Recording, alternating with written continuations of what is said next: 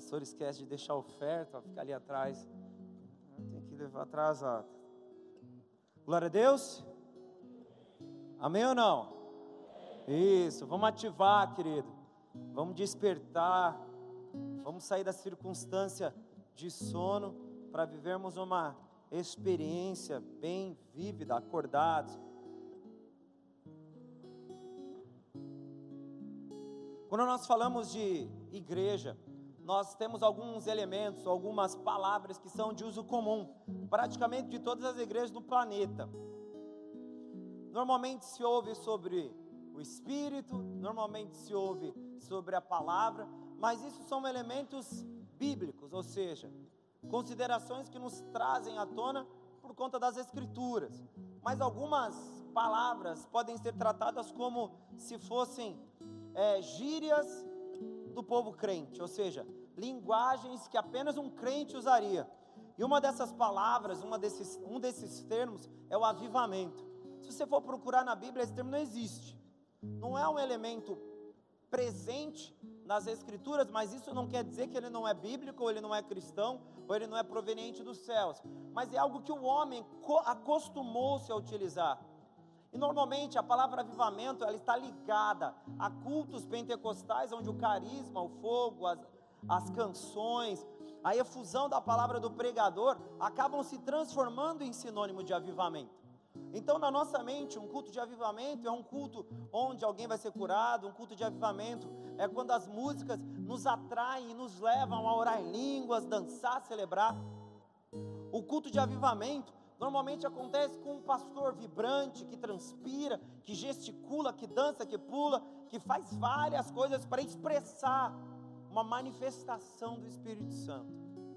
Mas se nós fôssemos ler e compreender de forma mais profunda o que significa avivamento, o que, que nós diríamos? Bem provável que diremos isso. Um culto onde se ouve muitas orações, orações em línguas, milagres, prodígios, maravilhas, aonde a gente sente uma atmosfera diferente, nós usaríamos vários argumentos e normalmente nós apresentaríamos o avivamento como uma expressão humana de um ambiente espiritual. Nós diríamos que o avivamento é manifesto porque o indivíduo que se reúne naquele lugar, ele se mostra carismático, não como um cara educado, bom de palavras, mas carismático no aspecto das expressões apresentadas no culto. Para que a gente valorize um encontro, diremos que vai ser um encontro avivado. Se nós dizemos que uma cruzada é abençoada, nós falamos que nós diremos que faremos uma cruzada cheia do avivamento. Se nós queremos atrair pessoas para os cultos, é só colocar uma faixa, uma placa que, que esteja escrito: grande concentração de avivamento. E as pessoas vão procurar esse espaço porque acredita-se que ambientes onde dizemos viver o avivamento, são ambientes onde grandes coisas acontecem, e principalmente coisas que dizem respeito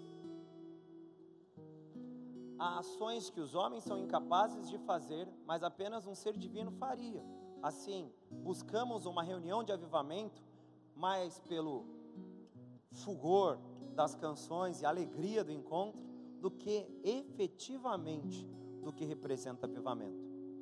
Mas se nós fôssemos olhar no dicionário, a palavra avivamento não apenas diria que avivamento é um encontro religioso, mas a palavra avivamento ela é oriunda de um verbo que, se, que é avivar.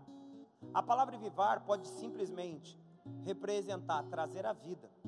Mas quando você olha e lê o significado na nossa língua, você vai perceber que a palavra, o verbo avivar, a ação de avivar, representa despertamento, mobilização. Avivar é muito mais amplo e, pela amplitude, ultrapassa a simples manifestação carismática de um culto. Ou seja, aqueles que estão dormentes, aqueles que estão mortos, aqueles que nem sabem se estão, aqueles que não se entendem, aqueles que não compreenderam aquilo que ainda estão fazendo, eles podem ser avivados, mesmo que nesse avivamento ele não manifeste nenhum carisma, ou seja, nenhuma característica comum aos grandes avivamentos conhecidos por nós nas faixas, nas grandes concentrações humanas ou numa canção carismática que nos leva ao choro, nos leva ao pranto, mas que é bem provavelmente apenas expressou as nossas emoções, mas não o puro e verdadeiro avivamento. Se hoje você estivesse procurando avivamento, o que você procuraria? Um lugar onde oram em línguas? Um lugar onde as canções são movidas por uma bateria bem tocada, uma guitarra estralando na nossa cabeça, um cantor bem emocional que fala e tal e traz a glória. O que diríamos que é avivamento? Se nós formos olhar na história da humanidade, muitos avivamentos aconteceram. E por incrível que pareça, os grandes avivamentos da história da humanidade aconteceram em um período onde a igreja se encontrava sem recursos eletrônicos, sem recursos financeiros, e o que eles possuíam era apenas o desejo profundo de se relacionar com Deus. O desejo profundo de alcançar um nível de intimidade tão grande que seria impossível dizer que indivíduos que se aproximaram de tal maneira a Deus estavam mortos. E logo a palavra avivamento assume a sua verdadeira função, que é de trazer dos trazer do, trazer da morte e colocá-los como vivos, ou trazer os vivos da morte. Quando a gente vê a apresentação de Davi, ele diz que ainda que eu passe na, no vale da sombra da morte, não temerei mal algum, porque tu estás comigo. Nós começamos a perceber uma referência do que significa estar avivado, ou vivo, ou desperto, preparado, pronto. São indivíduos que, indiferente à circunstância da sua história, eles têm a compreensão plena do que estão fazendo, eles têm a compreensão plena daquilo que está acontecendo e, principalmente, eles têm a compreensão plena da manifestação e da presença de Deus nas suas vidas. A palavra de Deus descreve que aquele que ainda seja morto viveria se esse estivesse com Cristo. Compreendendo então que o avivamento é o despertamento ou a restauração da condição de vivo para aquele que estava morto. Mas quando a gente diz que nós estávamos mortos em nossos pecados, na compreensão mais comum, pastor, quer dizer que eu era tipo um zumbi, Walking Dead, andava meio deformado. A grande condição de morte do ser humano não está ligada à sua condição física. Primeiro, porque no mundo espiritual nossa condição física é irrelevante. Os nossos corpos, as nossas roupas, como nós nos aparentamos. Porque o nosso Senhor não vê o que o homem vê, mas como disse ao, ao profeta Samuel, eu enxergo o coração, ou seja, o lugar que para nossa cultura representa efetivamente a vida espiritual de alguém. Indivíduos avivados, então, são indivíduos que estão realmente despertos a uma experiência espiritual com seu Deus, que transcende a qualquer coisa que é humana. Amém, queridos? Pastor, então você está dizendo que a minha experiência de avivamento é muito maior do que apenas a expressão emocional do que eu sinto por Deus, eu tenho toda a certeza. E não digo que é apenas isso.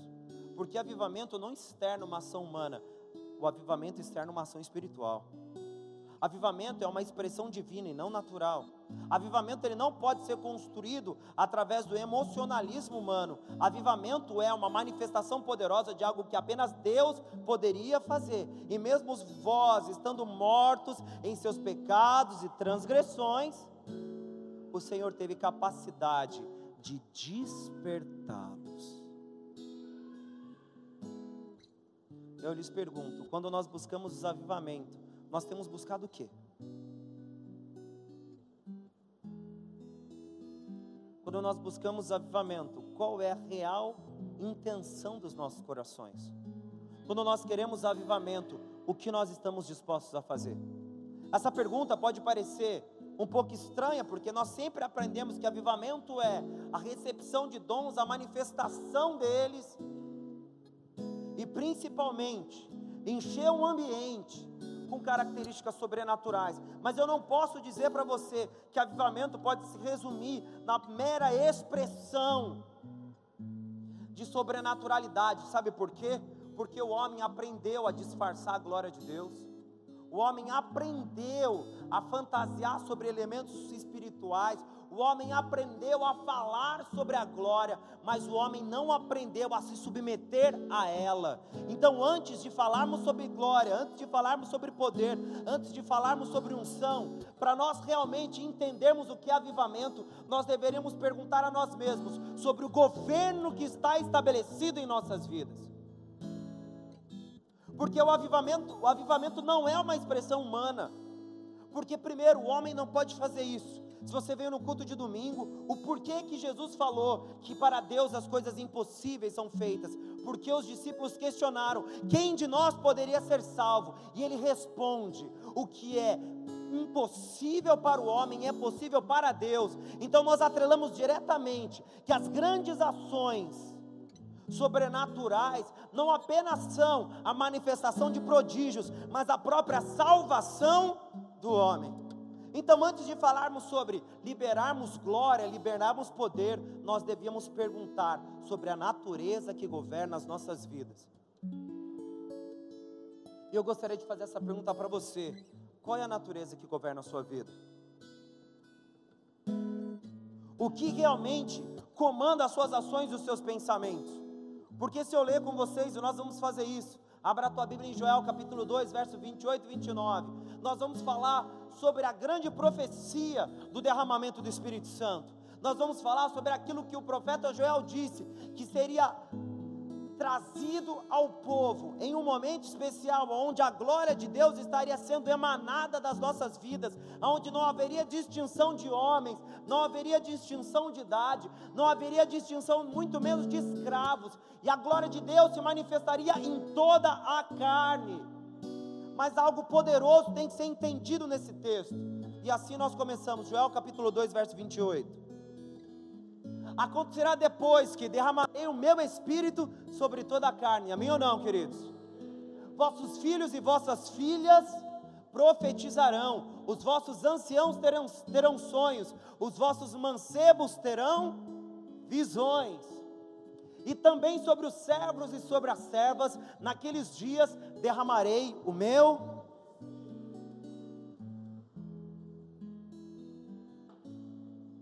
Posso ouvir um glória a Deus? Amém ou não? Nós vemos então que existe uma grande promessa da liberação de poder sobre nós. O Espírito Santo estaria ativo, manifesto e poderoso rapidamente pensaríamos, pastor, é isso que eu quero. Porque quando eu ouço avivamento, o meu primeiro pensamento é: o quanto da glória de Deus eu vou manifestar. Porque eu quero isso, eu anseio por isso. Eu preciso orar em línguas, eu preciso expulsar demônios, eu preciso curar enfermos, eu preciso ressuscitar mortos. Eu quero que o culto, pastor, seja tão glorioso que as pessoas vão ficar de joelhos chorando, as pessoas vão estar clamando.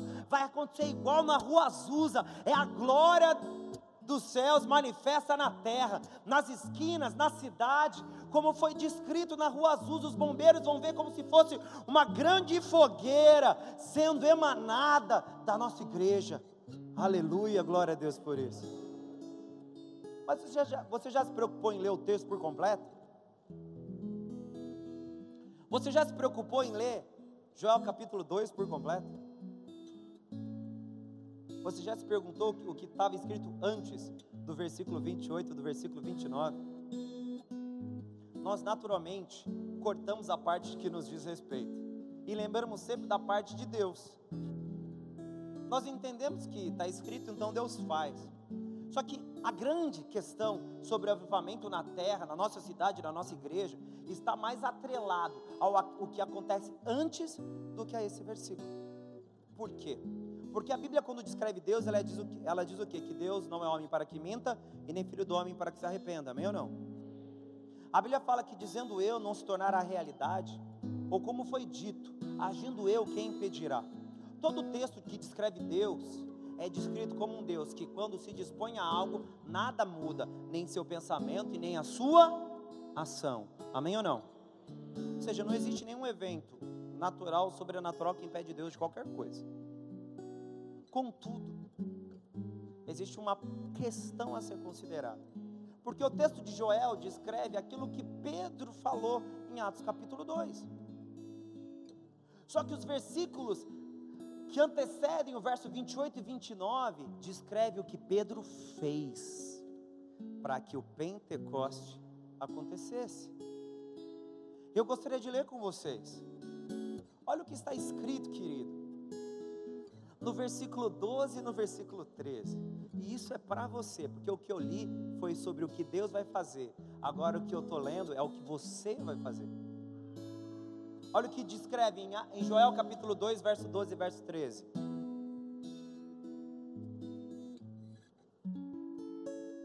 Doze, treze, Joel capítulo 2.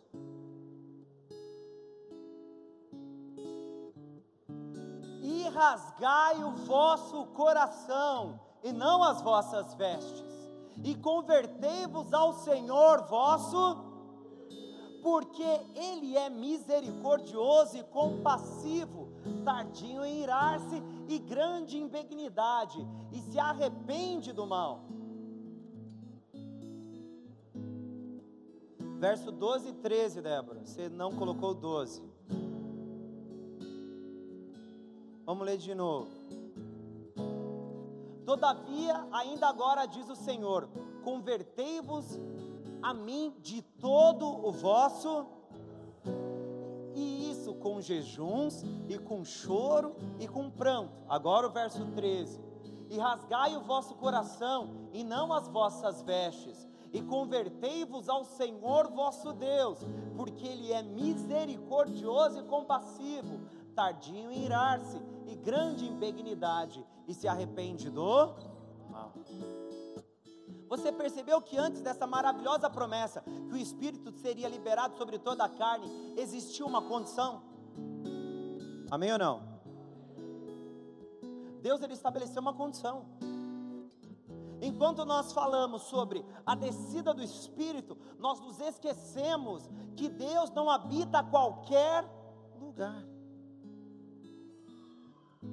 Deus, ele não entraria em lugar que não estivesse pronto para ele, por um simples motivo: eu não divido a minha glória com Deus, Deus, quando estabelece um lugar de morada, Ele não aluga um quartinho para baratear o preço do aluguel.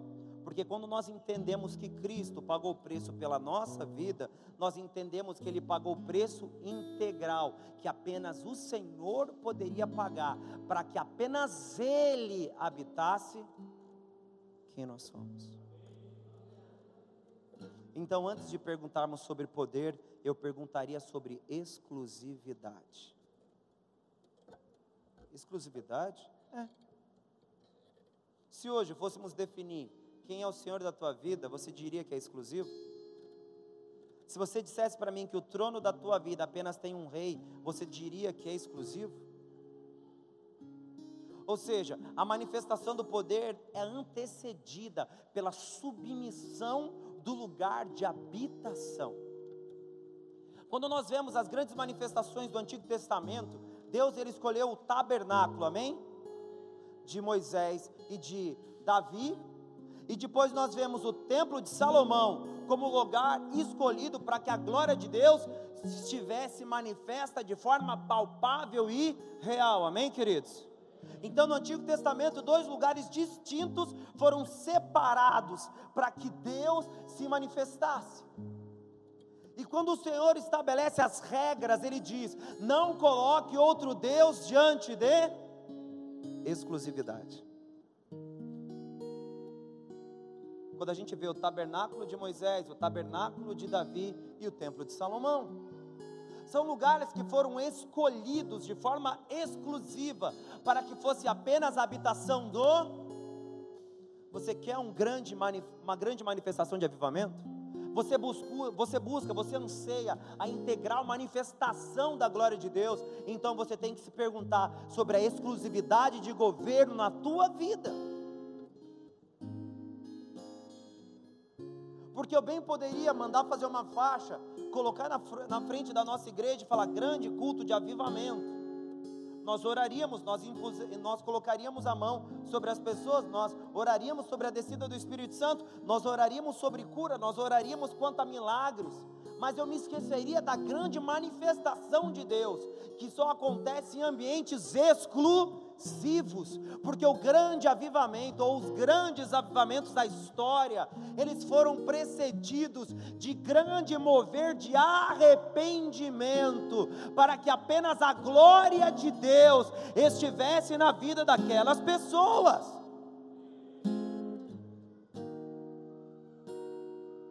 Quando William Seymour, que era o responsável pelo avivamento da Rua Azusa, é tocado pelo Espírito, toda ação é precedida de um processo de arrependimento.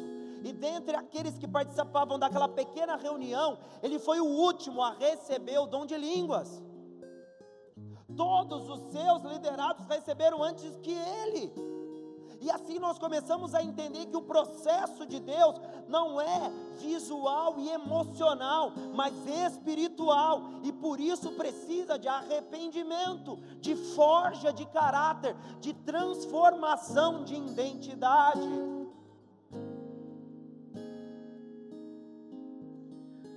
Vocês estão prontos para isso?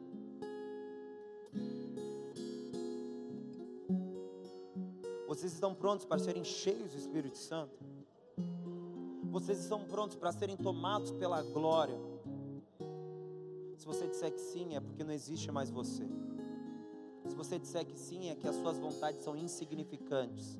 Se você disser que sim, é porque você está disposto a deixar tudo que você possui e sem possuir recursos, dinheiro e apoio, você vai sair daqui, vai cumprir a vontade de Deus em que lugar for, sem mesmo saber se você vai ter dinheiro para se manter porque quando nós entendemos que a glória de Deus nos assume, nós entendemos que ela é a responsável, o fator preponderante para nos mover nessa terra, indiferente a qualquer coisa, porque aquele que se dispõe a ser avivado, ele não se dispõe a falar em línguas, ele se dispõe a ser habitação exclusiva de Deus.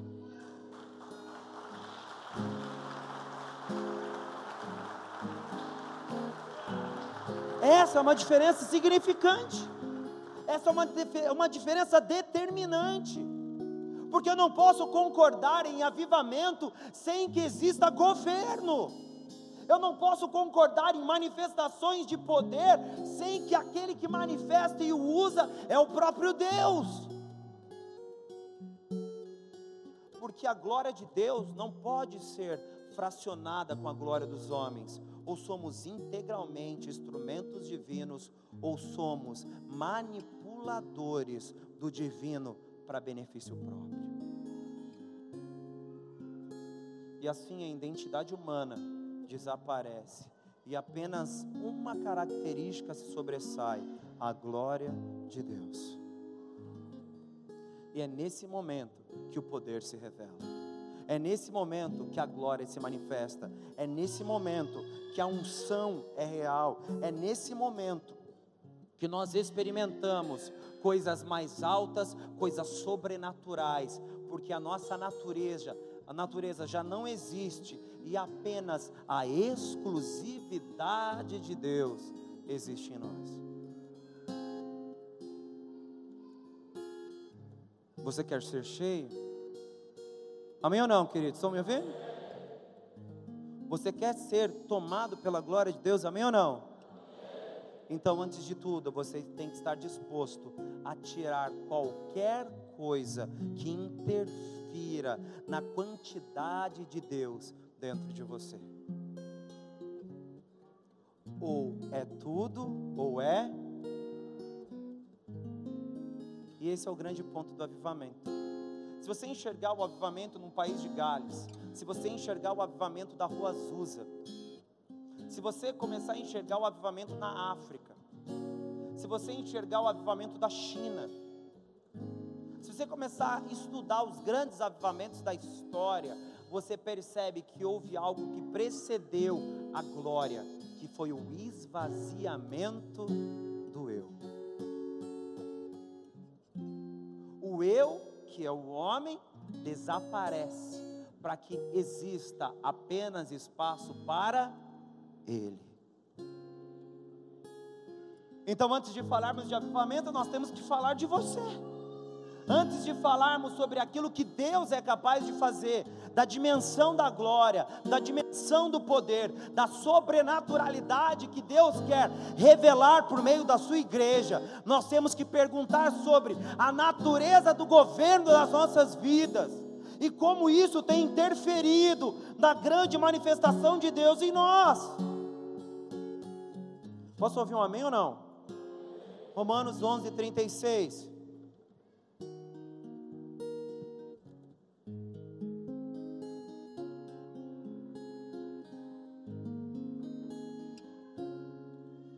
Poderia ser o slogan de toda a campanha de avivamento. Romanos 11, 36 porque dele, por ele e para ele são todas as coisas. Glória, pois, a ele eternamente. Esse é o verdadeiro slogan de movimentos de avivamento. Porque quando compreendemos que o ambiente é exclusivo para a glória dele, há uma razão sobrenatural para Deus liberar o seu poder em nós. Quando compreendemos que tudo que acontece não é para provimento humano, mas sim para a exaltação eterna do Salvador, existe uma razão para que o Espírito se manifeste em nossas vidas, porque Deus só age com propósitos. Deus não é um cara bagunçado que acorda e fala: Hoje eu vou fazer isso. Deus tem um plano perfeito para todas as coisas dentro da sua soberania e governo, existe uma razão para todas as ações. Entendendo que Deus possui um projeto, eu entendo então, para que esse projeto seja perfeito, é necessário que tudo seja para Ele. Todas as ações, todo o governo, todo o poder, toda unção, toda honra e toda glória seja de uso exclusivo do Senhor. Não havendo placas, não havendo instituições, não havendo homens, mas apenas a perfeita e pura manifestação do fogo do Espírito Santo. São estes os lugares aonde a chama se acende e altera altera a realidade de uma cidade, de um estado, de um país e até do mundo. Porque grandes avivamentos que tiveram na sua natureza a pureza da glória se transformaram em fatores de interferência mundial. O Brasil é pentecostal porque homens tiveram na rua Azusa, foram tomados do Espírito e vieram para o Brasil incendiar a nossa nação sem que fossem conhecidos, sem que fossem expoentes, sem que fossem custeados, sem que ganhassem dinheiro, mas com simples desejo de levar a chama do Espírito para onde eles fossem. E assim nós entendemos o porquê ler Romanos. Nós começamos a compreender porque o apóstolo Paulo diz aos romanos que por ele, por meio dele, para ele são todas as coisas, porque a razão pela qual nós somos cheios não é para que estamos abastecidos, mas para que a glória do Senhor se manifeste em todos os lugares. Posso ouvir um amém ou não? Qual é a percepção da sua visão quanto à necessidade de poder do Senhor? Qual é a sua percepção enquanto ao enchimento do Espírito? Qual é a sua visão de ser tocado pela chama do avivamento? Porque você tem buscado ser dotados de dons espirituais? Porque você tem desejado ser separado para o reino? Porque você quer que a sua vocação espiritual se manifeste? Porque você sente uma necessidade de participar de um grupo? Porque você tem por interesse ser significativo para a sua comunidade. Quando nós entendemos o avivamento, a primeira coisa que fazemos é, é reproduzir as palavras de João Batista: que eu diminua e que ele apareça.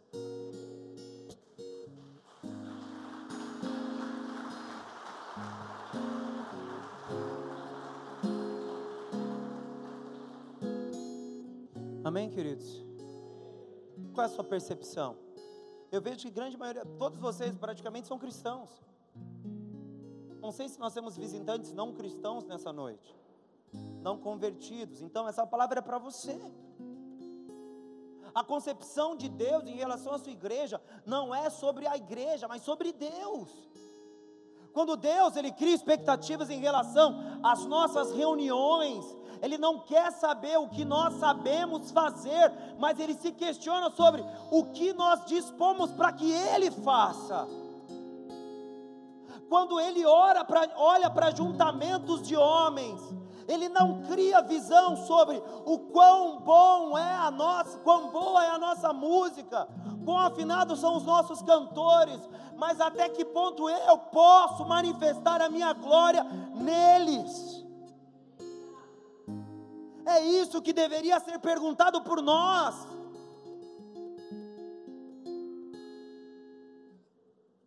Essa é a grande questão do avivamento.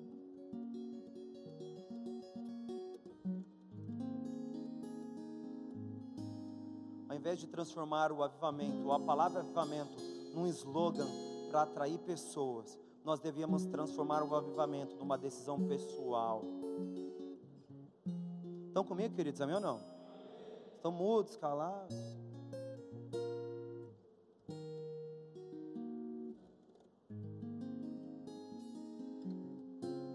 É preciso mais.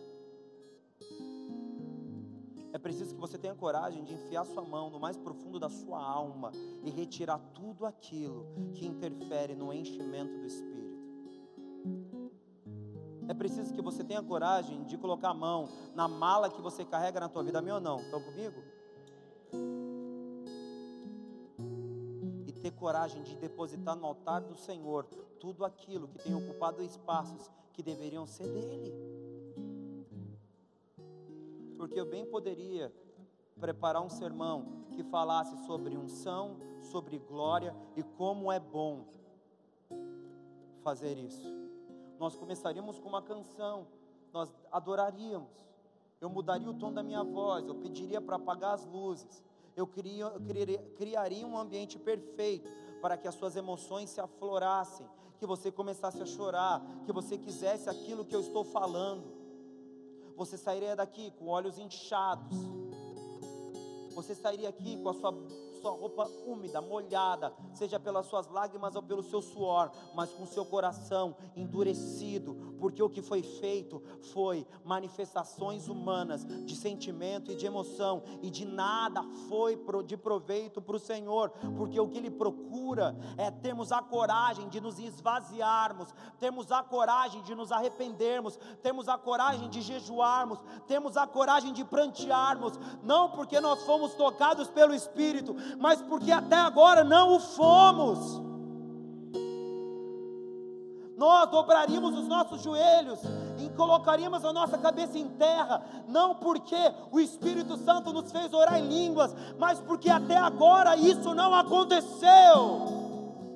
Nós não gritaríamos, sobre o quão maravilhoso é ser arrebatado, mas nós diríamos: Senhor, eu não me aceito com essas experiências miseráveis que eu vivi, eu preciso de mais coisas, eu preciso de mais profundidade, eu preciso de mais da tua presença, e é isso que me faz chorar.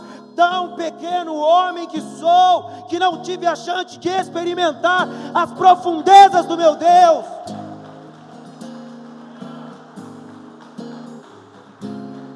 Aonde está o desejo de mais? Aonde está o desejo de ser totalmente tomado pela glória? Ele esbarra na necessidade de exclusividade. Ele barra na necessidade de autonomia total do Senhor nas nossas vidas. Vamos ser honestos? Esbarra nisso. Senhor, o Senhor tem que entender a minha vida. O Senhor não tem que entender nada, querido. Você que tem que entender. O cristianismo não é padronizado ao homem, é o homem que é padronizado ao cristianismo. Porque a Bíblia diz: até que atinjais a estatura do varão. Então nós que perseguimos o modelo e não o modelo que nos persegue. Já pensou sobre isso? Já percebeu que existe um padrão a ser seguido e não um padronamento? Existe uma razão pela qual o Senhor nos quer como Ele, porque essa é a única maneira de sermos usados por completo e que a glória dele se manifeste e transborde em nossas, em nossas vidas. Amém ou não?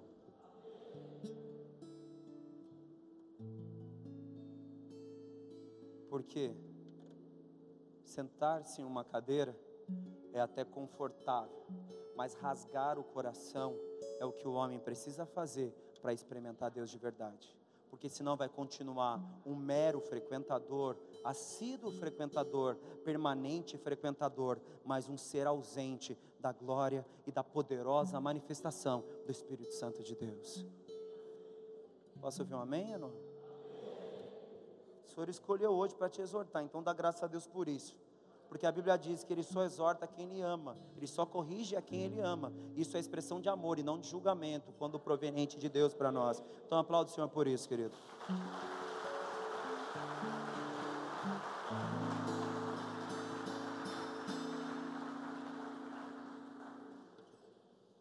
Amém? Então vamos compreender um ponto tão simples. A glória de Deus, ela precisa ser antecedida por uma ação humana. Amém ou não? É preciso que nós nos arrependamos, nos humilhemos, realmente entregamos o nosso coração de forma total para controle e domínio exclusivo do Senhor. Amém ou não? Depois dessa ação, aí existirá a manifestação. Por quê? Porque quando nós olhamos no Novo Testamento e começamos a ler sobre os dons, sobre a manifestação do Espírito e do enchimento que nós temos por meio do Espírito Santo, nós nunca conseguimos ligar isso a outra coisa que não emissários do Senhor. Quando o Senhor nos separa ou quando acontece a grande comissão, ele diz: "Ide por todo mundo pregar o evangelho". Ele nos convida a sermos emissários. É como se nós fôssemos portadores de uma autorização divina para falarmos em nome dele. Amém? E o que garante isso? O Espírito. O Espírito Santo era como se fosse um selo de autenticidade. É como se nós tivéssemos um documento assinado a próprio punho. E aonde nós estivéssemos, nós apresentávamos esse do documento e nos era liberada a entrada, ou, era nos, ou nos era liberado falar em nome de. Só que para nós, nós não temos um papel, nós não carregamos um rolo, uma carta, um pergaminho que Deus escreveu, desceu dos céus e falou: agora vai lá e fala no meu nome. Quando o Senhor se decidiu por usar o homem, Ele nos colocou um selo, e esse selo tem natureza espiritual, porque Deus é Espírito. Então, o avivamento ou a manifestação do Espírito não deve ser visto apenas como a experiência com o carisma, mas como um selo de autenticidade. Ou seja, enquanto carregarmos esse selo, falamos em nome dele.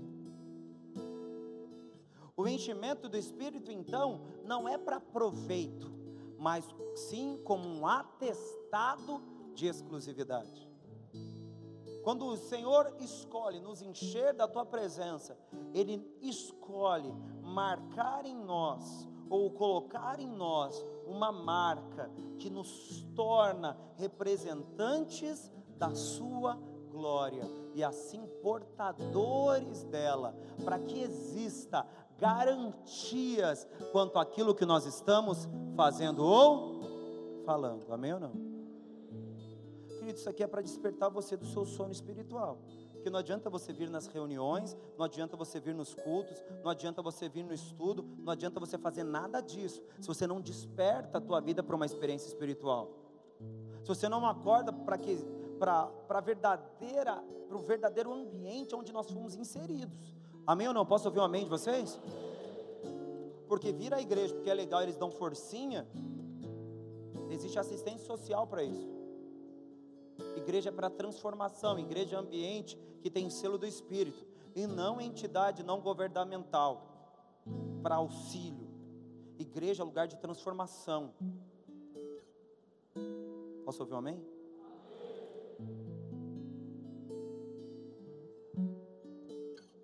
Está tendo problema e está querendo resolver os seus problemas, então começa resolvendo a sua relação com Deus, para depois querer que Deus resolva aquilo que você não sabe fazer, porque talvez o seu grande problema não está na adversidade, não está na enfermidade, não está na pobreza, está em você. Desculpe a franqueza, mas é necessário falar isso.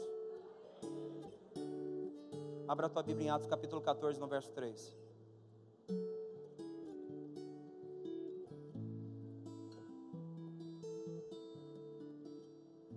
Diz assim o texto.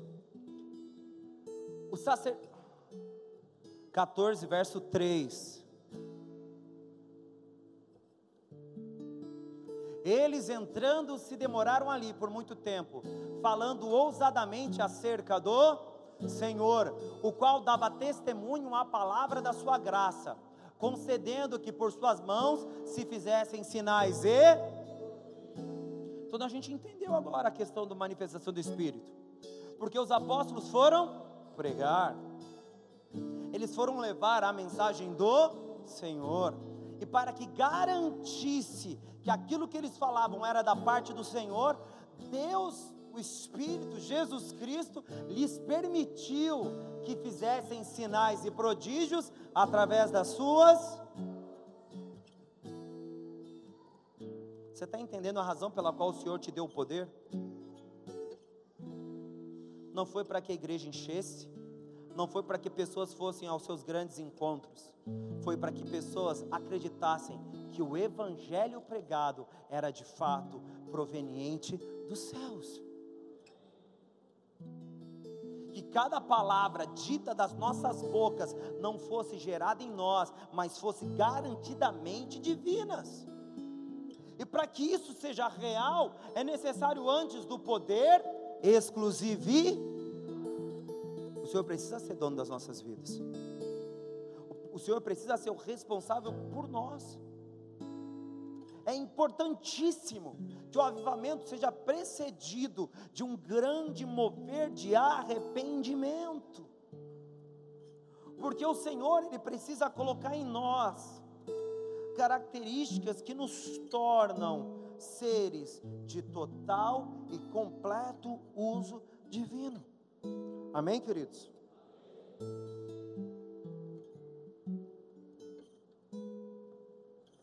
Ou seja, nós começamos o processo de trás para frente, ou de frente para trás, perdão. Nós já queríamos o grande poder antes de de desejarmos a grande exclusividade. Nós queríamos ser dotados de experiências sobrenaturais antes de que o Senhor fosse dono das nossas vidas. Eu sou pentecostal, eu acredito na manifestação do Espírito, eu acredito no carisma, eu acredito na unção, eu acredito no dom de cura, eu acredito nos dons diversos que a Bíblia descreve, mas eu não posso desconsiderar que eles só se manifestam quando existe real exclusividade de Deus. Eu não posso considerar que o Senhor, mesmo sabendo que o nosso coração é governado pelo pecado, nos use mas a palavra de Deus que ele usou até o jumento, mas jumento tem pecado, querido. Você já pensou sobre isso? Ah, Deus usou até jumento, então ele vai usar eu desse jeito. Me perdoe, jumento não peca, quem peca é o homem. Então, mesmo nos animais existe exclusividade, porque eles são irracionais, eles agem conforme os seus impulsos, instintos, eles não têm coerência em certo e errado. Assim, o jumento foi usado porque ali não existia o peso do pecado, que apenas o homem pode carregar. Então não vem me dizer que Deus vai te usar de qualquer jeito, porque Deus não é qualquer um.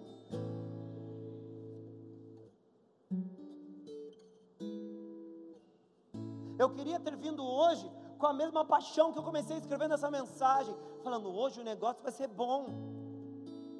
Hoje vamos lá fechar o olho, vamos ficar adorando até o final do culto. Mas como eu posso desejar que um enchimento real do Espírito venha, sem que exista um esvaziamento.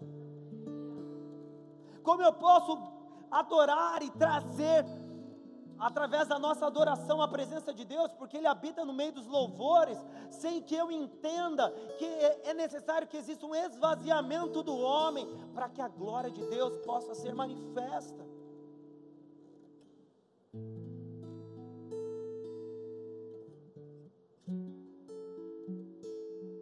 Sabe qual é o mal da igreja moderna? O homem se transformou no centro daquilo que Deus deveria ser. Aprendemos como aumentar os nossos lucros, aprendemos como fazer os irmãos darem mais dízimo e oferta, aprendemos como aumentar o número de participantes, entendemos estratégias para grupos de jovens, entendemos estratégias para grupo de mulheres, entendemos estratégias de evangelismo, mas nós nos esquecemos que todas as grandes ações não acontecem como uma projeção humana, mas uma simples manifestação do Espírito. Se houver cheiro de pão na casa do pão, os famintos virão correndo.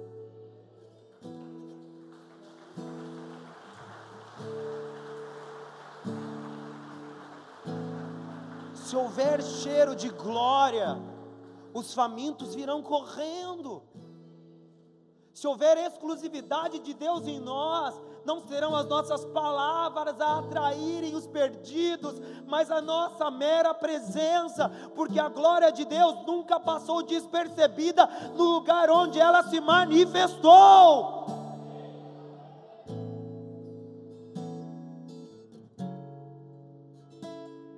Precisamos é dele. O que precisamos é da efusão do Espírito. O que precisamos é que nós não existamos mais, e essa é uma urgência que não pode ser esquecida. Porque as pessoas não serão atraídas por mim, as pessoas não serão atraídas por você, elas serão atraídas pela sua fome. Amém ou não, queridos?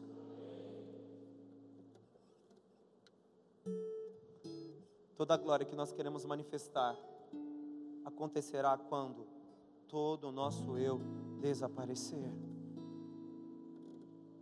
Posso ouvir um amém?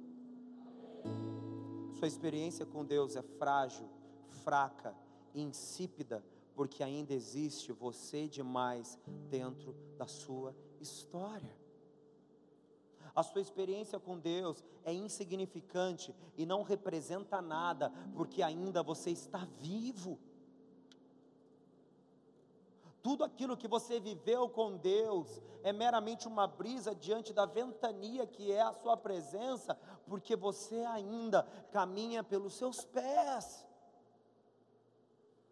Tudo aquilo que nós ambicionamos no aspecto de experiências espirituais, vai acontecer quando entendermos o que está escrito em 1 Coríntios, capítulo 10, versículo 31.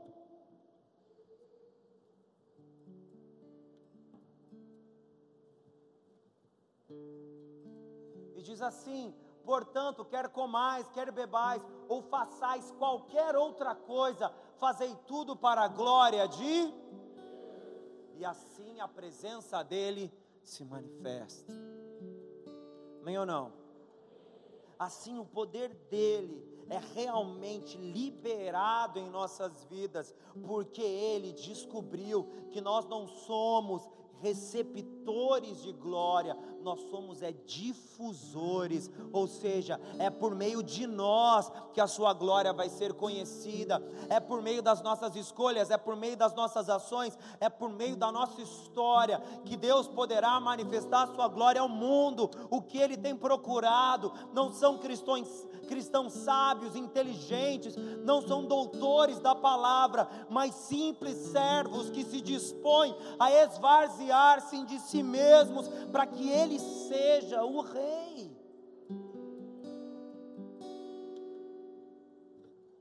É isso que tem sido buscado. É isso que tem sido desejado nos céus. O Senhor procura desqualificados. Se você olhasse a biografia dos maiores pregadores da história. Eu não estou falando isso que vocês veem na televisão, não, tá?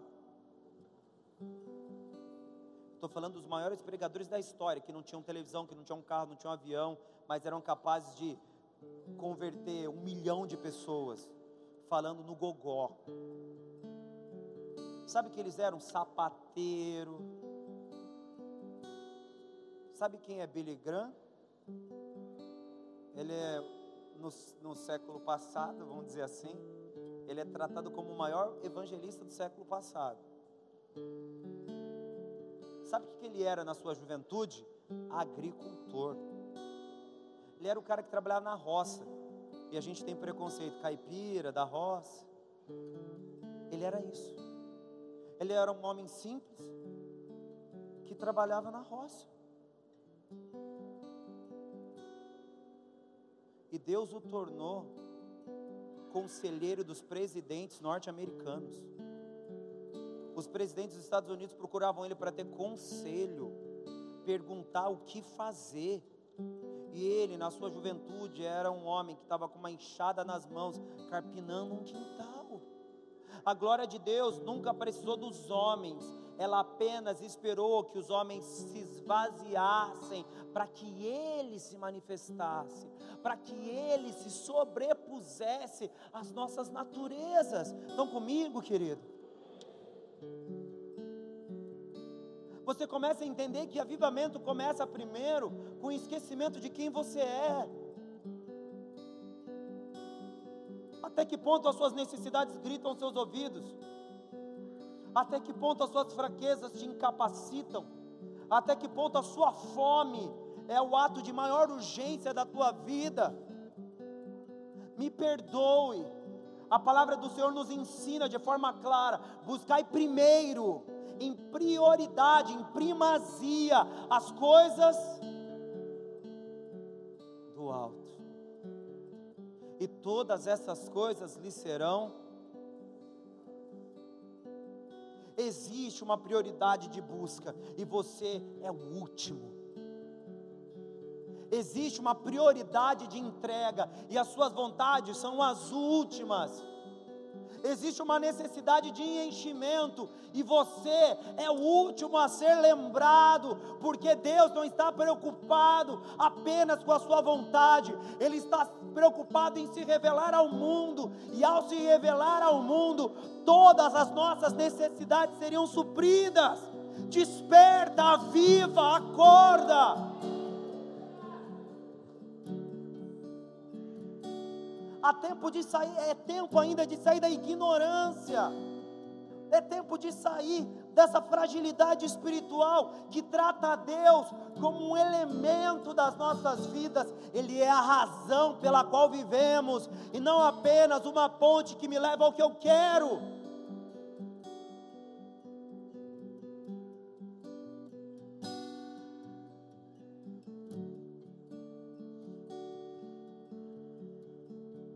Atos capítulo 1, no verso 8.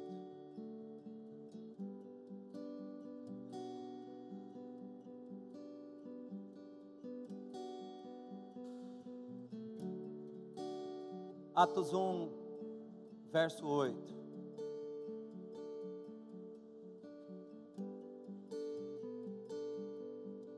Mas recebereis poder ao descer sobre vós o Espírito e ser-me-eis. Descobriu a razão por que o Senhor vai te encher? Amém ou não, queridos? Descobriu o propósito? Quando você é cheio, você é comissionado e não cheio. Quando o poder se revela em você, você começa a se pôr em uma posição de servo existe uma razão pela qual Deus vai liberar o Espírito sobre a tua vida. E essa noite não é sobre a descida do Espírito, essa noite é sobre a disposição da alma do homem. Essa noite não é sobre o poder que vai ser, vai ser liberado sobre nós, mas essa noite é, no, é sobre a nossa disposição de sermos cheios. Porque quando nós alteramos a glória de Deus em imagem do homem, nós não apenas construímos, esculturas, mas nós transformamos a glória de Deus em uma satisfação pessoal. Estão comigo, amém ou não? Existe uma direção oposta pela qual Deus ele quer realizar algo nas nossas vidas. Existe uma direção oposta pela qual Deus quer fazer a sua obra. Existe uma direção oposta pela qual o Senhor quer trabalhar de forma profunda em mim em você. É para que você saia daqui não apenas como alguém que foi tocado pelo Espírito, mas para que você saia daqui como alguém disposto a ser testemunha de uma glória muito maior do que a própria. Um, para que você saia daqui como alguém disposto a revelar o poder e o Espírito de Deus de forma contundente e real. Para que você saia daqui querendo os céus e se esquecendo da terra. Para que os seus olhos não mais fiquem fixos aos acontecimentos que estão ao seu redor, mas se prendam às direções e ordenanças do seu Senhor para você. É para isso que o Espírito Santo de Deus serve. É para isso que a glória de Deus escolheu ser manifesta nas nossas vidas. É para isso que o Senhor quer usar a tua vida. Amém, queridos? Amém ou não?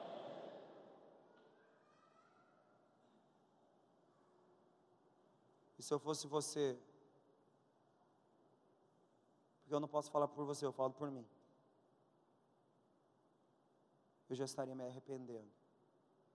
Por até agora não tá, por até agora ainda não estar sendo usado por Deus da maneira que ele gostaria de me usar. Se fosse você, eu já estava pranteando e ao invés de rasgar as minhas vestes, eu rasgaria meu coração, porque até agora Deus não encontrou espaço de exclusividade na minha vida. Se eu fosse você, meus joelhos já estariam dobrados, porque o Senhor não é a razão pela qual eu existo, mas sim Deus é a razão pela qual eu alcanço coisas. Se eu fosse você, meu coração estaria na minha mão e eu o entregaria para aquele que deve preenchê-lo da sua glória e do seu poder. Porque se a sua experiência precisa ser sobrenatural, a sua caminhada precisa ser sobrenatural. Se o seu desejo no coração é ser de uma forma real, tomado por Deus, é preciso que Deus seja o centro de cada passo que você der a partir de hoje.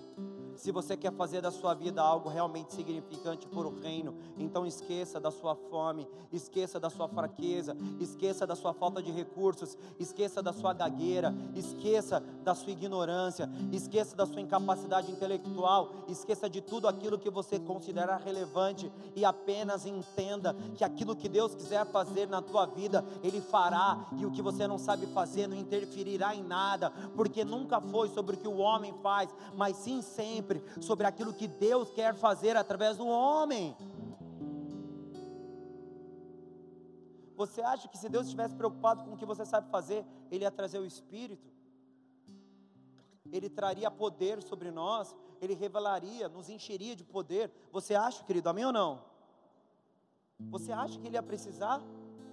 Se Deus se preocupasse com as nossas habilidades, o Espírito Santo seria indiferente, porque Deus agiria conforme a nossa capacidade mas Deus nunca considerou o que sabemos ou o que não sabemos. Ele escolheu revelar-se por meio de nós. Então, tudo que se manifesta não tem nenhuma ligação com quem somos, mas sim com a natureza divina. Então, não se preocupe com a sua ignorância, com a sua incapacidade, com o seu mau jeito para as coisas.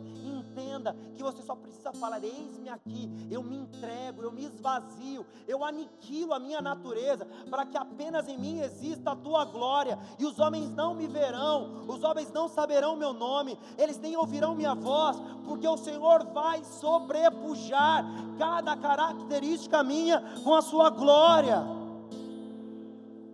É isso que faz diferença. Amém ou não?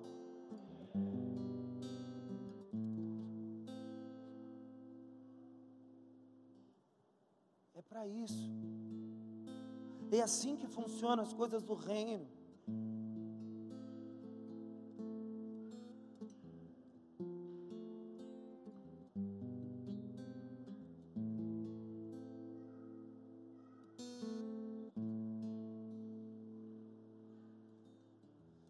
Para encerrarmos, se você disser graças a Deus agora, eu já entendo onde está o seu coração. João capítulo 3, verso 30.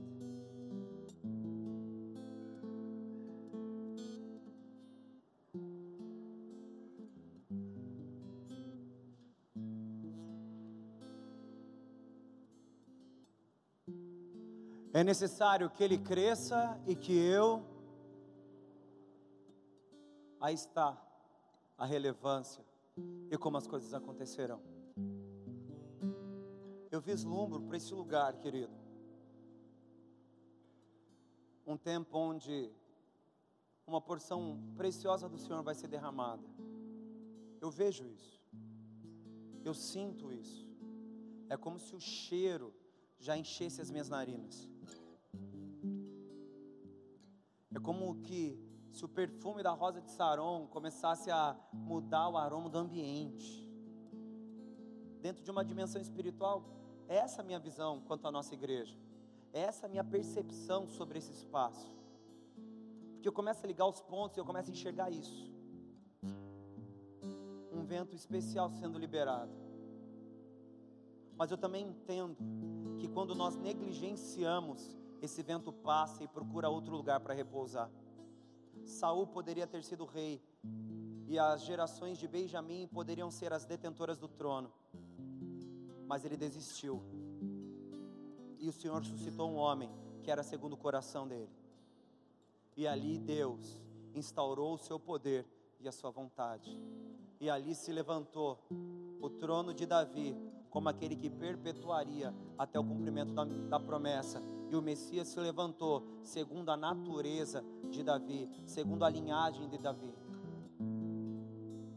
Eu não quero que esse aroma, que esse vento, que essa glória passe aqui dentro e não encontre lugar para fixação. Eu não quero que essa presença venha até a nossa porta e desvie e procure outro lugar, procure outras pessoas, procure outro espaço. Eu quero que ela chegue, encontre nós lugar para manifestação e ali, em nós, dentro das nossas vidas, o Senhor descubra que existe aqui um povo disposto a morrer, a ser esquecido, a ser diminuído, para que a glória de Deus, o seu Espírito e o seu poder se manifeste.